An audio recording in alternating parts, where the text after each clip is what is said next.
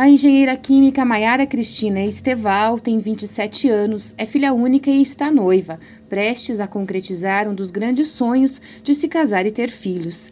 Mas, antes de chegar a este momento da vida, ela passou por situações desafiadoras. Eu descobri o câncer com 25 anos, no último semestre da faculdade, prestes a me formar, na expectativa de ser efetivada na empresa onde eu estava estagiando e eu descobri devido a uma dor que eu senti no pescoço no lado esquerdo.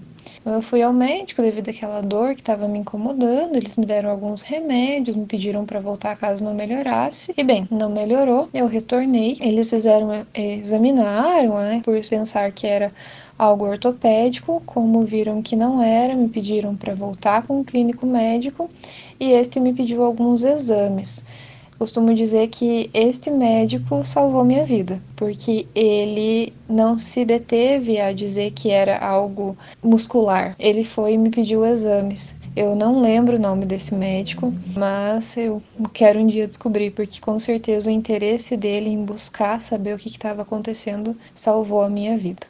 Logo, um exame de ultrassom levou à descoberta de um coágulo. Esse coágulo era na jugular de imediato já me perguntaram se eu fazia uso do anticoncepcional e que deveria ser do anticoncepcional e que era só tomar o anticoagulante que ficava tudo bem. Mas eu retornei com esse médico que tinha me atendido de primeiro e pedido os exames e ele me internou. No outro dia eu fiz uma tomografia, uma angiotomografia. É, nesse exame eles viram o que chamaram de uma lesão. Essa lesão já estava do tamanho de uma laranja Bahia, segundo meu médico. A partir daí começou a investigação e toda a atenção do diagnóstico.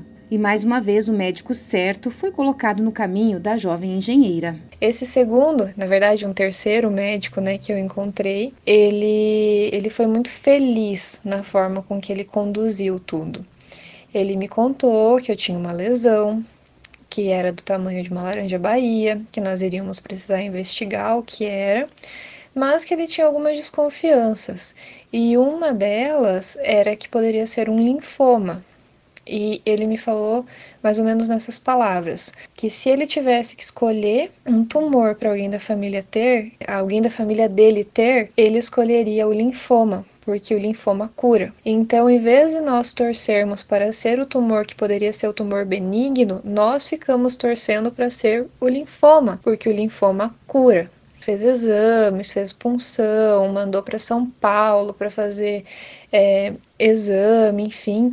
Quando voltou e o resultado veio linfoma, claro que dá aquele baque de começo, sabe? Fiquei meio assim, mas depois eu me lembrei do que ele falou e a gente ficou feliz, porque o linfoma cura. Depois dos exames e do diagnóstico, logo Maiara começou o tratamento.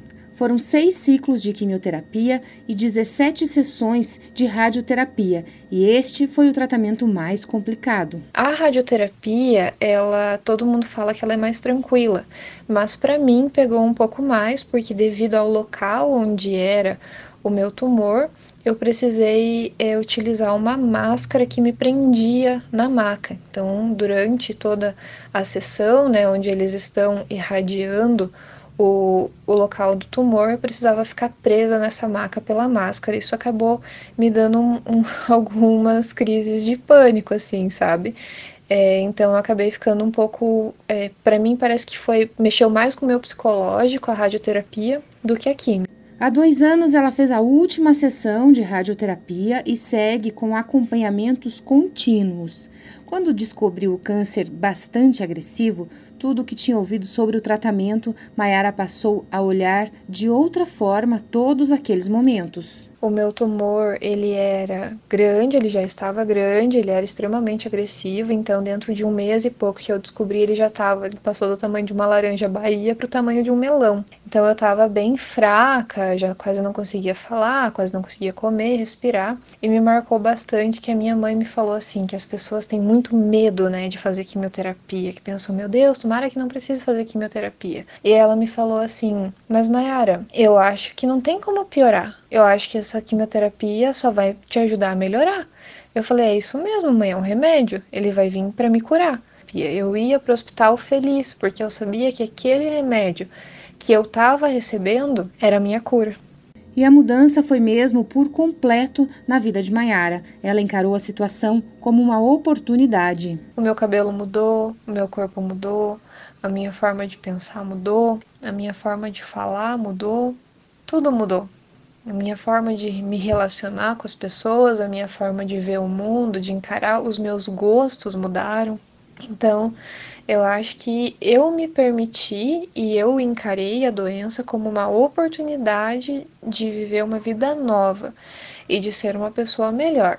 Então eu encarei o câncer dessa forma, como uma oportunidade. Realmente eu encarei como uma benção na minha vida, de que eu poderia fazer daquilo ali, passar por aquilo e me tornar uma pessoa melhor. E é isso que eu busco diariamente. Todos os dias eu busco aprender mais, eu busco ser uma pessoa mais gentil, uma pessoa mais caridosa, uma pessoa mais humilde, uma pessoa mais amorosa. Então, tudo mudou e algumas lições o câncer e o tratamento trouxeram. Maiara fala da importância de pedir ajuda e de se permitir não se expor quando não quiser. Nós temos uma mania de sermos totalmente independentes, de não poder depender de ninguém. E neste momento, ter essa rede de apoio é de extrema importância seja para ajudar a limpar uma casa, lavar uma roupa, a cuidar do filho, seja para levar no médico, seja para estar junto, para conversar, se permita ser ajudada.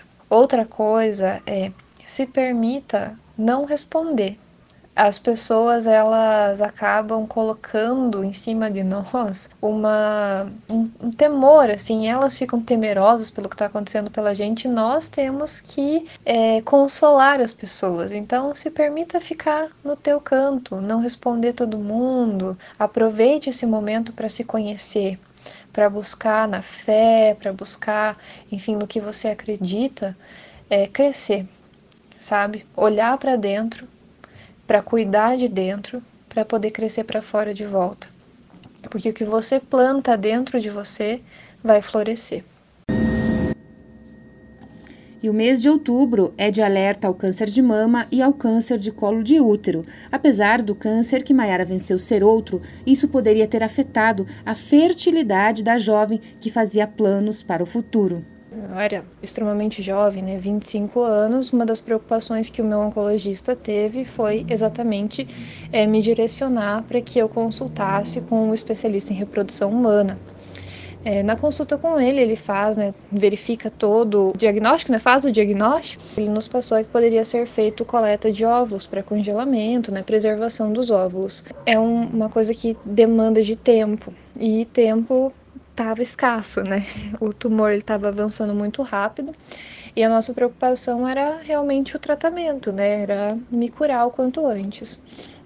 Então nós decidimos, o meu noivo, que na época era o meu namorado, e eu, por não fazer a coleta de óvulos, e foi uma decisão extremamente difícil para nós na época, porque a gente tinha um sonho muito grande de ter filho, né? Tem esse sonho muito grande de, de ter filhos, né? De ser pais, a gente adora criança.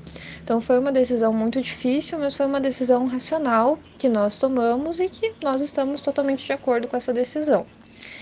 Recentemente eu voltei nesse especialista, consultei com ele. Uh, enfim, no, ele fez alguns exames, né? E no exame ele comentou comigo que se ele não soubesse da minha história, não conhecesse o meu quadro, ele não diria que eu tinha feito quimioterapia, porque está melhor do que o esperado para uma pessoa de 27 anos. Então, com isso, a gente ficou extremamente feliz, né? Teve aí as, os nossos sonhos renovados, enfim, de ter filho. Por conta disso, então, nós decidimos nos casar. E agora, no dia 20 de novembro, então, daqui pouco menos de 40 dias, nós vamos nos casar. E o alerta dela é de cuidados com o próprio corpo e aproveitar as campanhas temáticas no setor da saúde para se conhecer mais. Nós devemos nos cuidar o ano todo e não deixe para lá. O teu corpo fala, o corpo dá sinal. Então escute. Se você conhece teu corpo, você viveu nele a tua vida inteira. Você sabe quando ele está diferente. Então, quando você perceber alguma coisa diferente, vá atrás, consulte um médico, né? veja. Pode que não seja nada, mas o quanto antes você descobrir, melhor. Seja a doença que for, quanto antes você descobrir, melhor o seu tratamento é, mais fácil é de tratar. A assistente social do Hospital Santa Casa de Misericórdia de Ponta Grossa, Fernanda Mendes de Souza, fala um pouco da rotina dos pacientes que, como Maiara, buscam motivações para vencer todo o tratamento. Os pacientes encontram motivação e fé.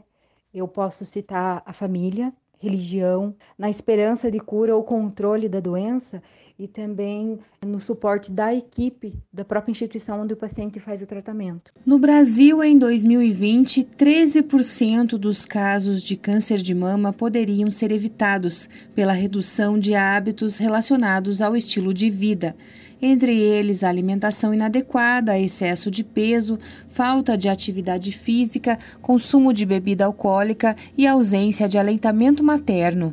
É o que mostra um estudo divulgado pelo INCA, o Instituto Nacional do Câncer, órgão ligado ao Ministério da Saúde. No Brasil, o câncer de mama é o que mais incide entre as mulheres. De acordo com os dados do INCA, só em 2021 devem ser registrados 66 mil novos casos no país.